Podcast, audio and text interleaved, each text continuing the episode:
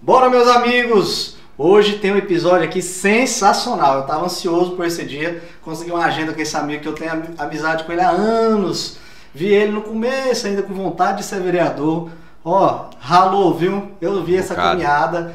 Sou um eleitor dele, não faço campanha, que eu não sou muito envolvido na política, mas gosto muito aqui do, do Kleber, da época quando ele começou. Voltei na primeira, na segunda e continuo voltando em você, viu, meu amigo?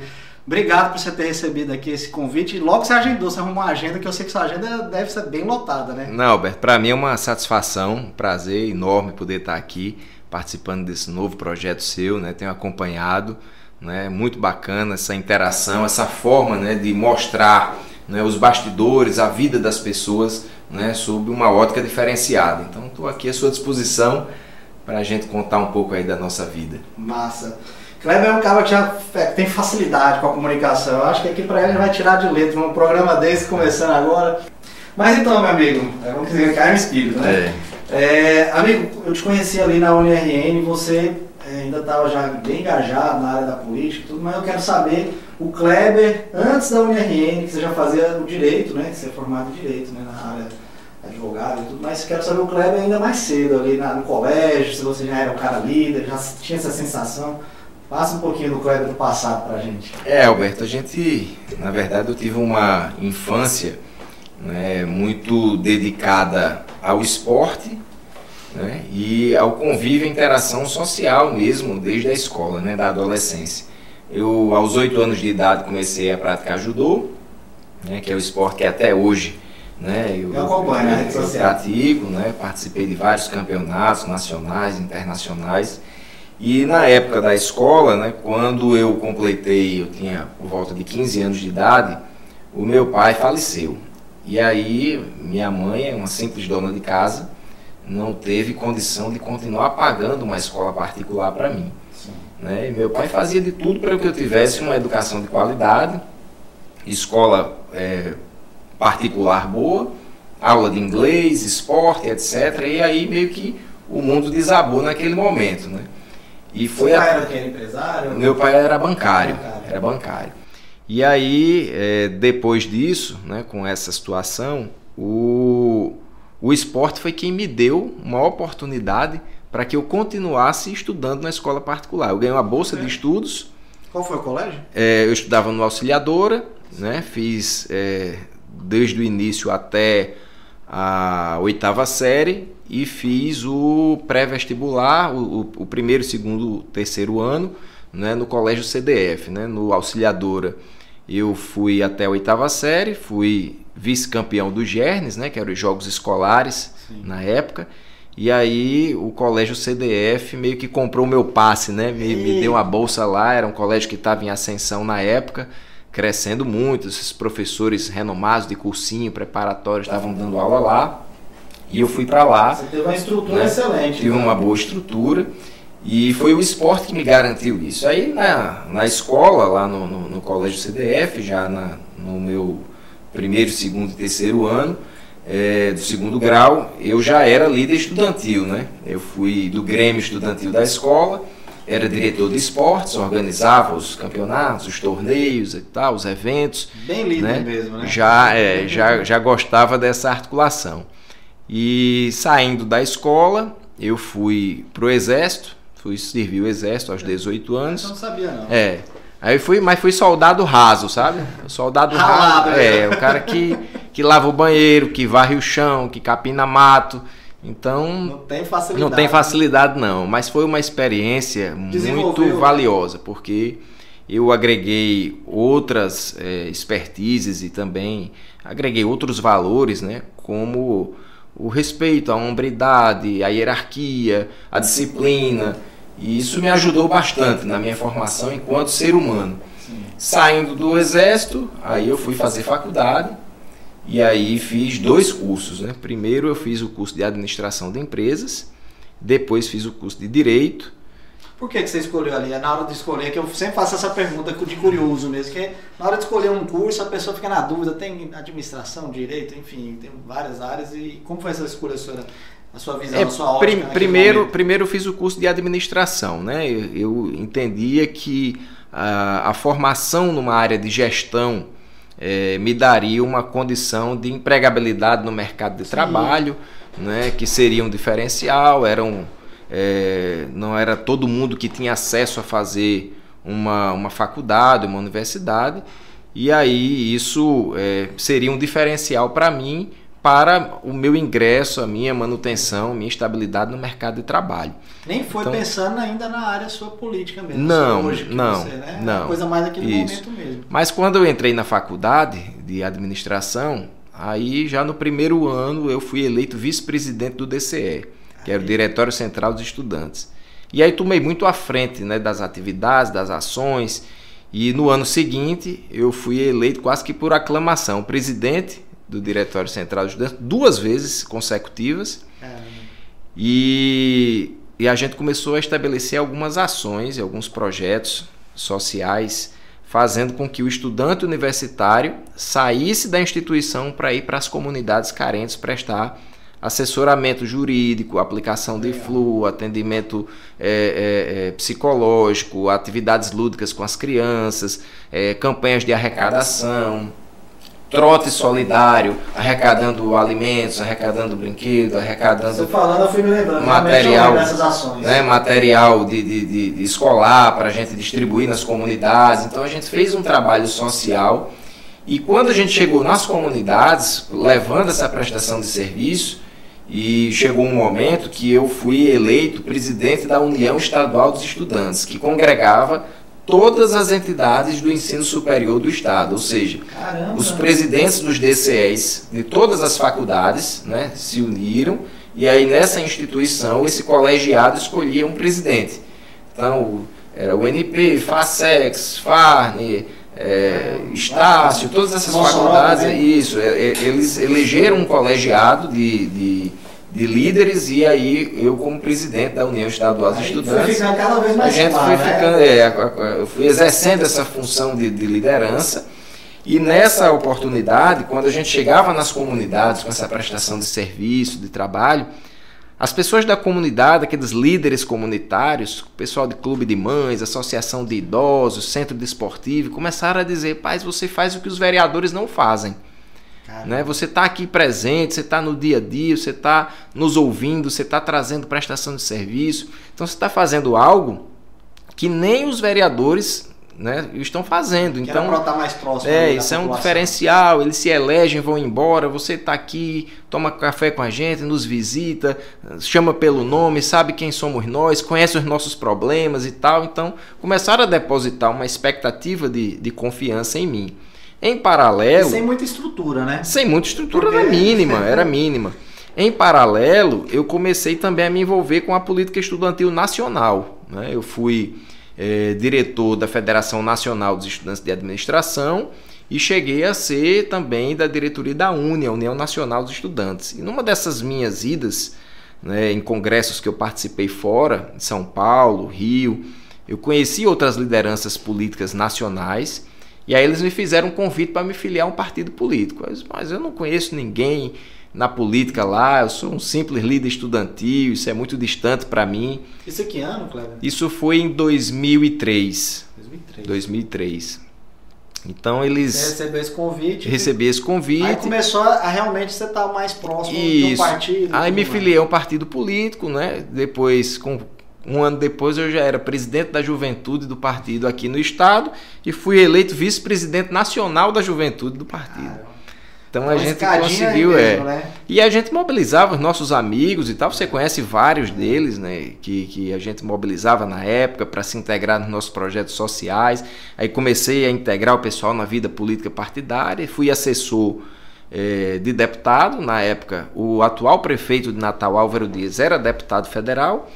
E aí eu fui ser assessor dele. Ele era presidente do partido, eu fui assessor dele ele como deputado federal. Depois coordenei campanha política dele, deputado estadual. Depois é, conheci o ex-prefeito Carlos Eduardo, que me convidou também para atuar na coordenação da, da campanha política dele para prefeito em Natal. Ele foi eleito. Na época você ainda não era candidato, né? Não. Na primeira, eu acho que na primeira não. Não. Na primeira e aí eu fui assessor dele, ele se elegeu. Eu vou, vou, interromper você porque eu tenho um caos aqui para contar, né? Conte. na minha ótica. Conte. Foi um pouquinho mais ou menos nessa época, é, Kleber aí agora bonito aí, né, no, no terno bacana e tudo mais. Mas ele, ele fazia um papel já, acredito que você já estava nessa parte do, do partido e tudo mais, na liderança. Ele foi na minha casa e passou acho que umas duas horas mostrando o projeto dele, a vontade na área do esporte, o que, que tinha que fazer, um olhar assim até poxa, não pode ser assim, né? Vamos dizer, é, é, não aceitar, né? O que estava sendo feito na nossa cidade, você queria ter uma mudança. É. E, e, sem verba, né? Porque hoje o Kleber está ali, já está em dois mandatos, mas na época ele falou, cara, não tem estrutura e quero fazer e tudo. E eu via isso, não foi só na minha casa, mas na casa de muitos amigos. E sempre ali, ó, ralando, ralando, ralando. É, a gente fazia o, o, velho trabalho de formiguinha, né? Formiguinha. Eu visitava inúmeras pessoas todos os dias, ouvindo opinião coletando informações sobre a cidade, né, sobre a expectativa das pessoas, o que é que as pessoas esperavam de um político, de um vereador, como era a figura do vereador, que se você fosse vereador, Alberto, o que é que você faria? Então essa pergunta eu fiz é, muito, é mesmo, é né, para as pessoas. O que é que você faria? Cara, eu faria isso, eu faria tal situação na área do esporte, na área da mobilidade urbana, na área do meio ambiente. E você escutava um empresário, ele falava sobre a questão tributária. Então a gente começou a captar informações e formar um conceito né, sobre a cidade e sobre o perfil né, desse político que agradaria as pessoas. E aí, eu, em paralelo, eu fui, é, quando o ex-prefeito Carlos Eduardo se elegeu, me chamou para ser diretor do PROCON, eu já era advogado, eu, eu me formei, como eu disse, em administração, depois em direito. Na faculdade de direito, eu fiz a prova da OAB, o exame de ordem, no nono período, né, antes de me formar. E fui aprovado antes de concluir o curso é, na OAB e aí é, fui diretor do PROCON. Também tive um destaque grande, fui para dentro das faculdades, fazer palestras sobre direito do consumidor, fui para as instituições. Na, na, mídia mesmo, né? É, Você sempre tinha um espaço. A gente ali. ocupou um espaço né, bastante considerável e depois eu fui convidado a ser o secretário-chefe da Casa Civil, Gabinete Civil da Prefeitura, que assim, é o cara que está do lado do prefeito é isso ali. Que eu ia falar, eu sou leigo. Né? Coordenando é, as ações com as outras secretarias do município. Você passa a ter uma visão ampla Sim. do que é a cidade. Né? E aí fui candidato a vereador, as pessoas diziam, esse cara é maluco, esse cara, mas esse cara não, não é filho de político. Isso que eu ia falar, não tem nenhuma Não tem ligação, sobrenome né? das famílias tradicionais da política. Esse cara não tem dinheiro para comprar voto, não tem uma estrutura para ir para a rua. Como é que esse cara vai se eleger? E aí, Alberto, a gente fez esse trabalho de, de formiguinha. Comecei. Anterior, né? é, a 10 gente, anos a gente vinha construindo essa realidade, né? E a gente tinha um diagnóstico da cidade, né? dos problemas, como eu disse, de mobilidade urbana, das questões tributárias, as dificuldades do micro e pequeno empreendedor, as dificuldades das comunidades em si, seja de uma estrutura de unidade básica de saúde, da creche, né? de um CMEI, de uma escola, de uma quadra de esportes das demandas do dia a dia, a gente tem um mapeamento. Né? Eu consegui ter um mapeamento e hoje eu conheço bem Natal, né? as suas principais dificuldades, as expectativas das pessoas, os, os sonhos do natalense, o que é que eles esperam de Natal. E a gente foi construindo isso a várias mãos, né? ouvindo as opiniões, visitando, conversando. E isso gerou, como eu disse, as pessoas criaram uma relação de confiança, de empatia com a nossa causa. E aí, quando abriram as urnas, né, em 2016, eu disputei com 600 candidatos a vereador. Muita gente conhecida eram 20, aí, né? vamos dizer, parruda, é, gente que tem Isso, tempo, eram anos. 29 vagas. E para você ter uma ideia, é, eu tive mil votos a mais que a ex-governadora Vilma, né? Ela foi uma grande referência, foi prefeita duas vezes, foi é, deputada federal, foi governadora do estado, candidata ao Senado. E ela foi eleita vereadora junto comigo em 2016. Ela teve 4 mil votos, eu tive 5.061. Então veja, né? Sem a estrutura, que todo sem mundo uma ali, estrutura, né? sem esse histórico e tal. Então tudo isso é, tem um peso, tem. né? Tem um peso e é isso foi fruto desse trabalho, né? Que as pessoas acham que é muito distante, é muito difícil, mas a gente conseguiu concretizar. Eu quero pegar mais um, um gancho aí que eu fico. Eu fiquei na torcida como leitor, como amigo, que eu Sim. tive. Ó, hoje a gente está um pouco mais afastado, mas a gente teve uma presença próxima ali no Sim. passado. É, eu fico imaginando, eu acredito até quem está assistindo que é eleitor e tudo ali, naquele momento de E aí, vai ganhar, não vai, vai entrar? É. Como é essa angústia do, do, do cara que é candidato, que deve ser violenta, né? É, Você é depois uma... de quê? Três, é três meses, né? A campanha? É, oficialmente, oficialmente, é, oficialmente são 45 dias, né? Mas você passa quatro anos se preparando, né? Pensando na data. Pensando aí, na data, né? Chega aquele dia. Como é, é essa sensação? Eu quero puxar Porque, essa... É, Alberto, uma, uma, coisa é você desenvolver uma atividade que dependa exclusivamente de você, é do seu esforço, da sua ação, e aí você sabe que deu o seu máximo. Na atividade política, você depende das pessoas.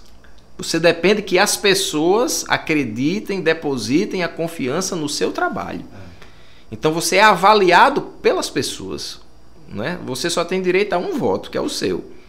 né? Então, você espera que as pessoas acreditem naquilo que você defende e tal, criem essa expectativa. Então, é, é uma angústia permanente. É, é uma angústia permanente. E como eu disse, você. A família que está é, próximo, o voto, é o, né? o, o voto é muito vulnerável, é muito volátil, né? Porque, como eu disse, na primeira eleição disputei com 600 candidatos.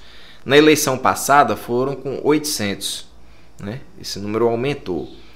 Então, é, veja que Natal tem 800 mil habitantes, né, circulam em Natal um pouco mais de um milhão, porque na Grande Natal, pessoas que moram em Nova Parnamirim, São Gonçalo, Extremóis, Macaíba, né, que trabalham e estudam aqui. Mas você tem aí aproximadamente 600 mil eleitores, né, contando com branco, votos brancos, nulos, abstenções e etc. Esse universo cai. Então, se você tem 800 candidatos, em toda esquina tem um candidato, tem alguém que conhece, tem uma referência.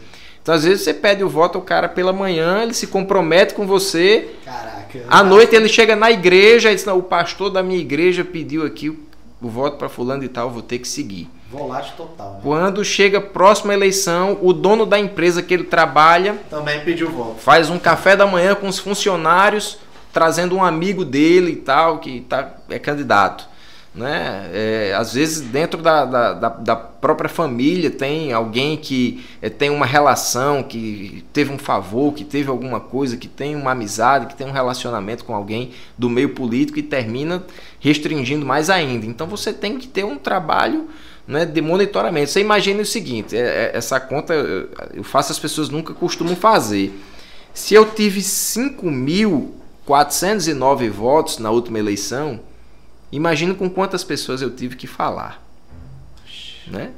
Vezes 10. Né? Então, no mínimo, no mínimo, eu tive que falar com 15 a 20 mil pessoas. É, no mínimo. No mínimo, porque nem todo mundo que você pede vota. É. Então, para você ter 3, 4 vezes 5 mil votos, no mínimo 15 a 20 mil pessoas eu tive que abordar. E aí você não aborda sozinho, você tem que ter um exército de pessoas falando por você, convidando, treinando, capacitando. Então é realmente é quase também existe uma gestão Sim, né, por é. trás desse processo eleitoral, né, para que você tenha um monitoramento, para que você tenha acompanhamento, para que você dê atenção às pessoas. O meu número de WhatsApp e o meu número de celular é o mesmo desde quando nós nos conhecemos há 15 anos ah. atrás. Então, todo domingo eu faço uma lista de transmissão mandando para todos os contatos que eu tenho a prestação de contas da minha semana, o que eu fiz como vereador. Então, se eu mando isso para 5 mil contatos, eu recebo pelo menos de 800 a mil respostas. Né, em pleno domingo. É até difícil. Seja né? parabenizando, seja perguntando alguma coisa e tal, mas eu busco dar atenção, busco responder, fora a rede social. Então, esse diferencial de ser acessível, de estar no dia a dia, de conversar, de ouvir a opinião das pessoas, acredito que tenha sido também, é uma grande marca minha, Sim. é esse fato de chegar no processo eleitoral, e eu digo muito, é, essas pessoas não são lideranças políticas ou líderes comunitários e tal, são amigos, são pessoas que eu conheço, que eu sei onde moro, que eu conheço a realidade da comunidade dele, do bairro, da empresa que ele trabalha, as dificuldades que ele, apresenta no dia a dia sobre a cidade. E o cara sente a confiança que ele sabe que vai ligar para mim, que vai falar comigo e que vai ter acesso ao político que ele escolheu para representá-lo. Né? Então eu digo muito, eu sou um empregado da população, sou um servidor público. Eu sou um empregado do povo, então você, eu tenho você que já dar pensa esse dessa retorno. forma, né? Você tá bem claro que você é empregado das pessoas. Mas Exato. O quantas vezes a gente já viu vocês aí estão assistindo nas redes sociais, às vezes é o contrário, né? Até o cara falar o contrário.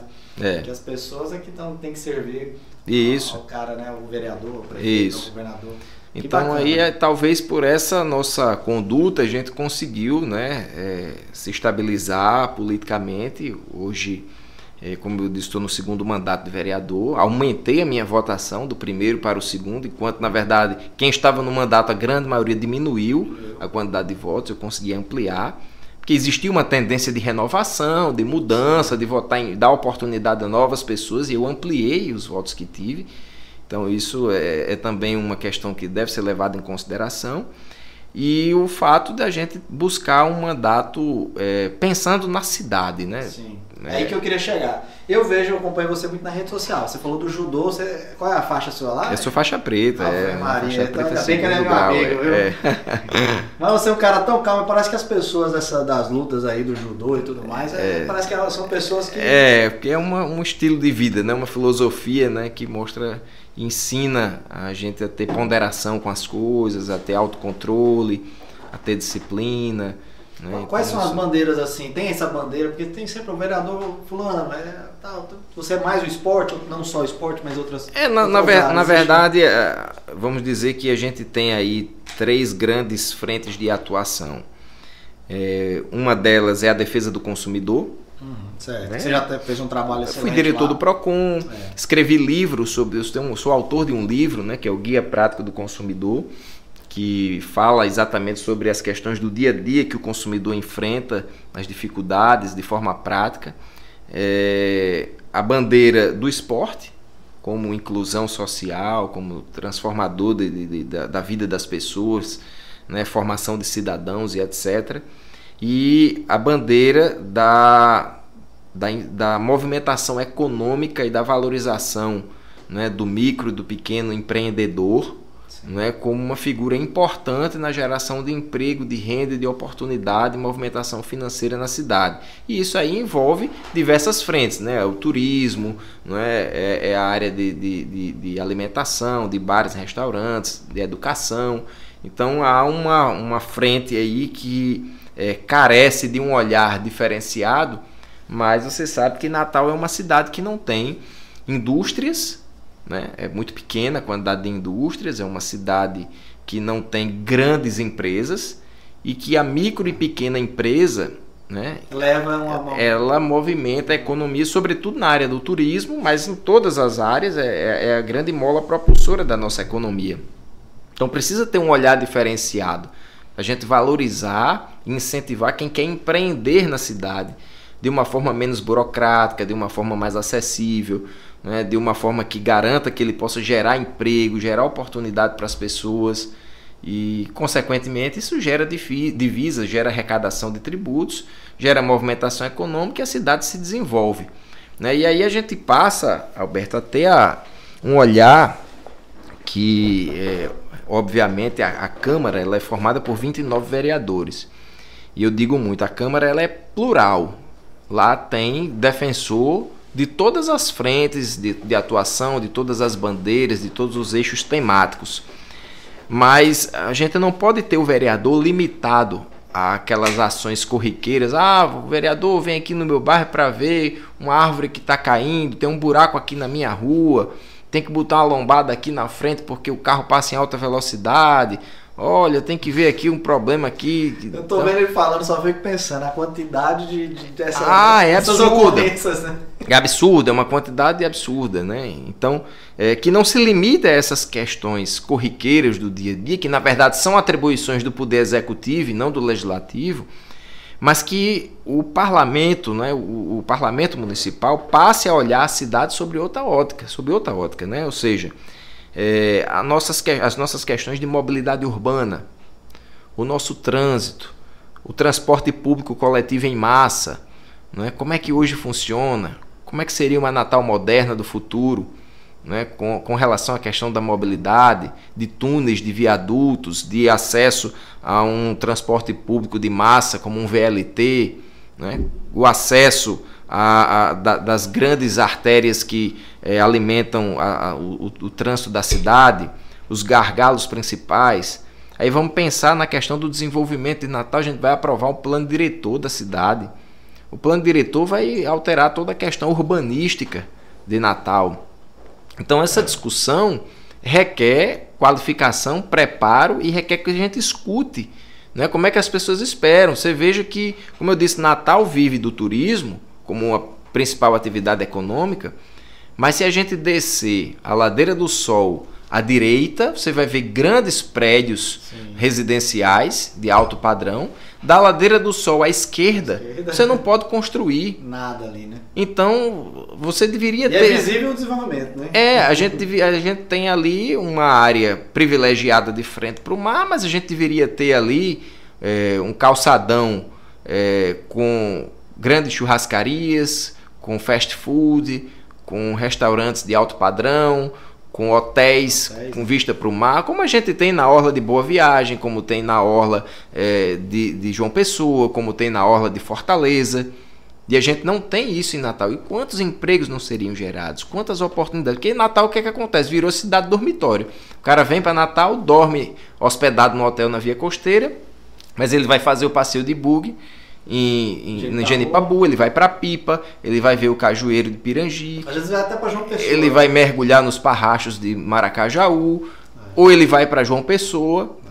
mas ele não fica vivenciando Natal, né, gerando oportunidade. No máximo ele vai ali à noite quando ele chega cansado, ali em Ponta Negra, no Camarões, vai num restaurante desse e tal, para conhecer. Esse é o, é, é o circuito, né? É, turista, mas né? a gente não tem uma estrutura de equipamentos públicos do turismo, de empreendimentos que possam dar mais oportunidade para as pessoas. Sim. Então, é, o plano diretor ele vem como uma alternativa para isso, vem como uma alternativa para o mercado imobiliário. Natal é uma cidade boa de se viver né, qualidade de vida que a gente oferece aqui. Isso vai gerar oportunidade para quem atua no ramo da construção civil, na área da arquitetura, na área da engenharia. Né? É, é, então, isso, obviamente, são é, mecanismos que vão impulsionar o desenvolvimento de Natal. Então, isso como... já vem sendo uma discussão já há um tempo. É, né? uma discussão antiga, está atrasada, precisa avançar.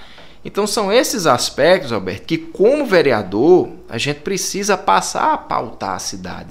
Né? Pensar uma Natal do futuro, uma Natal é, de qualidade de vida, desenvolver. A gente tem um bairro da Ribeira Poxa, hoje, né? que precisa ali. Vocês têm ter, já projeto ali, é, já tá discussão? Já existe uma discussão envolvendo aí várias entidades, a Federação do Comércio, Associação Comercial, CDL, Prefeitura é, IFAM, né, Instituto do Patrimônio Histórico Nacional. Então, há, há, diversas instituições atuando nesse sentido, mas a gente precisa de algo concreto, né?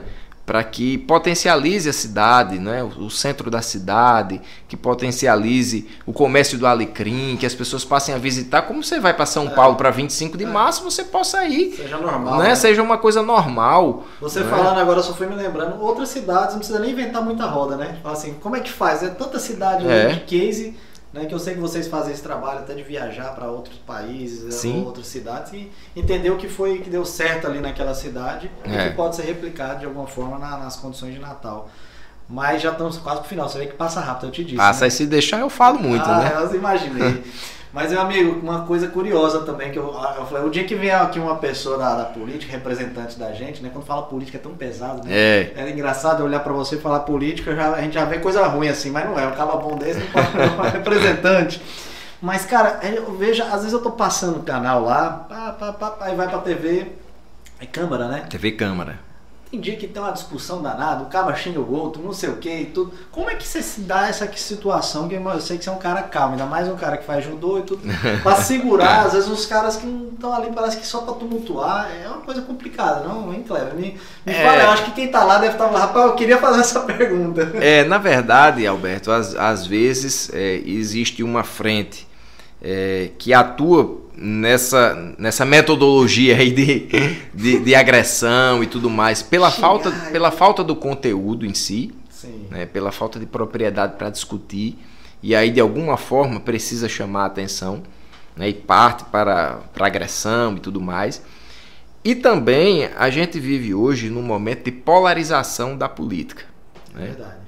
Existe hoje aquele que é o defensor né, do bolsonarista, né, ou o lulista, aquele que é o petista ou aquele que é o nacionalista. Então existe hoje uma polarização muito forte.